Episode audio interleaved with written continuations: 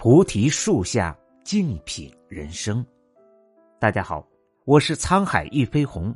今天跟大家分享的疗愈菩提的话题是：每一次情绪波动都隐含着成就自己的机会。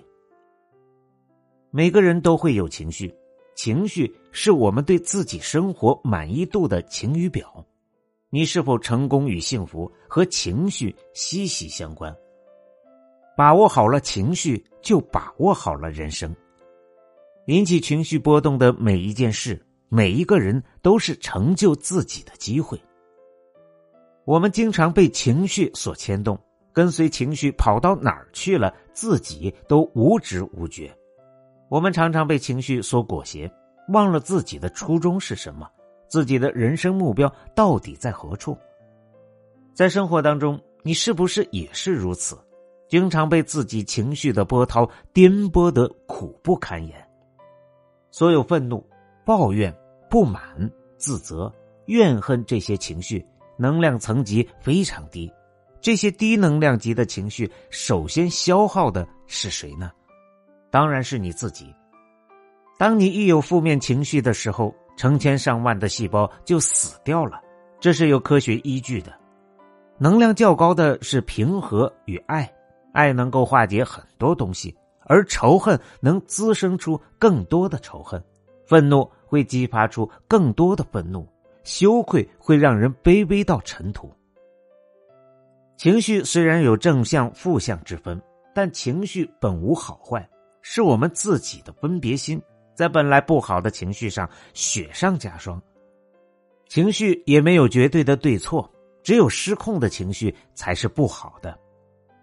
情绪对我们来说是很好的警醒，就像是疼痛一样。一个没有疼痛感的人，一般生命都很短。情绪也是一样，要是你对外面的世界没有感受了，那也会是很大的麻烦。所有的情绪都是极其珍贵的。所有的情绪感受都是我们很好的朋友，只是我们不要让它失控，不要让它变成实现梦想的障碍和陷阱。有这样一个案例，有一个学员和老公去一个农庄吃饭，老公硬是不给她点她喜欢吃的西兰花和豆腐，真是太不体贴了。她心里想，对我不够体贴就是不够在乎我，不在乎就是不够爱我呗。想到这里，她感到生气、难过又烦躁，把菜单扔给老公，转过脸去不理不睬。后来回家质问老公，才知道原来他们去农庄的时候已经过了饭点了。她喜欢吃的这些素菜，老公担心会是剩菜，而她素来肠胃不好，所以她坚持不给点，其实是希望能够吃上干净新鲜的饭菜。知晓老公的良苦用心后，她才发现，当时老公看起来不近情理的背后，是一份更深的爱。当我们感觉受到伤害时，其实和别人没有关系，只是因为他们触碰到了那片我们自己都不能接受的脆弱和伤痛。当我们感到愤怒、伤心和痛苦时，是因为只从自己的角度和感受去看事、看人。只用自己的经验和经历去评判他人，只想让别人知道自己的观点和情绪，没有看到事情的全相。无数个案例的梳理给我们的共同感悟是：无论是对人的愤怒、恐惧、怨恨和厌恶，还是自己的内疚、哀伤、羞愧和自责，很少和事实本身有关，是我们的想象使我们陷入苦海。并非事实本身，这些情绪主要来源于我们的解读，而人本能反应的第一解读，往往是把自己当做受害者。受害者模式一启动，我们立刻就变成了受伤的羔羊，刨个坑自己就往里跳。如果每次情绪来袭时，我们能够静下心来，放下自己的评判和猜疑，不把自己变成受伤的羔羊。而是去了解对方的想法和感受，从第三方的角度客观理性的看人看事，就会三百六十度看到全相。而一旦看到事情真相，就会发觉很多烦恼真的是庸人自扰，我们的心也就会感到释然和自由了。对情绪的管理是衡量一个人成不成功、幸不幸福的一个非常重要的关键点。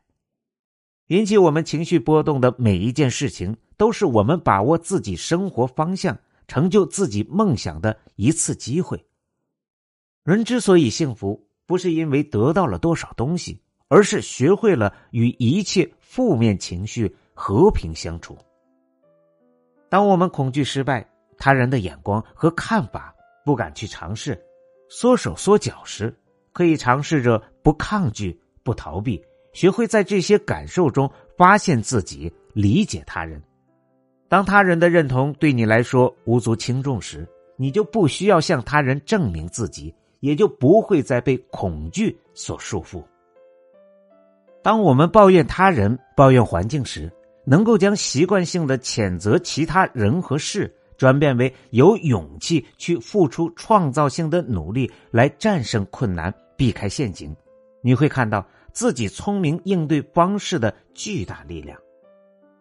当我们悲伤难过、绝望无助时，能够看到自己的悲伤难过，允许自己悲伤难过，进行自我关怀，做自己的强大支柱。当我们渴望被他人理解时，能够先停下表达自己，倾听对方。你会发现，别人在诉说时，你并非努力聆听并试图理解对方。而常常是忙于思考自己接下来该怎么说。当我们与他人发生冲突和矛盾时，能够看到每个人的思维方式不同，价值观、动机和目标也不尽相同，有时甚至是完全对立的。你会对人性有不同的了解和发现，会站在第三方的角度找到更合适的解决方案。当我们陷入迷茫、丢失了自己时，如果能够静下心来，从身体、大脑、心灵和思维入手，明白什么对于我们才是最重要的，内心自然逐渐归于宁静。情绪是可以经过调节，然后转化为生命的力量，而且人一旦有情绪了，就会成为我们了解别人、了解自己非常好的路径。我们不妨把情绪作为一个自我完善的渠道或者资源，这是我们的一个内在力量。而且更为重要的是，所有的情绪都是通往智慧的大门。每当你的生活有不符合你的意愿，让你不愉快时，赶快回到自己的内心，觉察自己：我为什么不高兴？这个不高兴跟我的目标有关系吗？这个不高兴对我的目标是有积极的作用还是消极的作用呢？我到底应该怎么来调整？是对外指责、发泄，还是回到自己呢？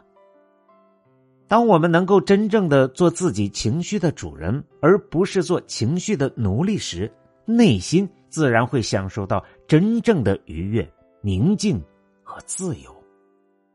感谢您的收听，本节目由喜马拉雅。独家播出。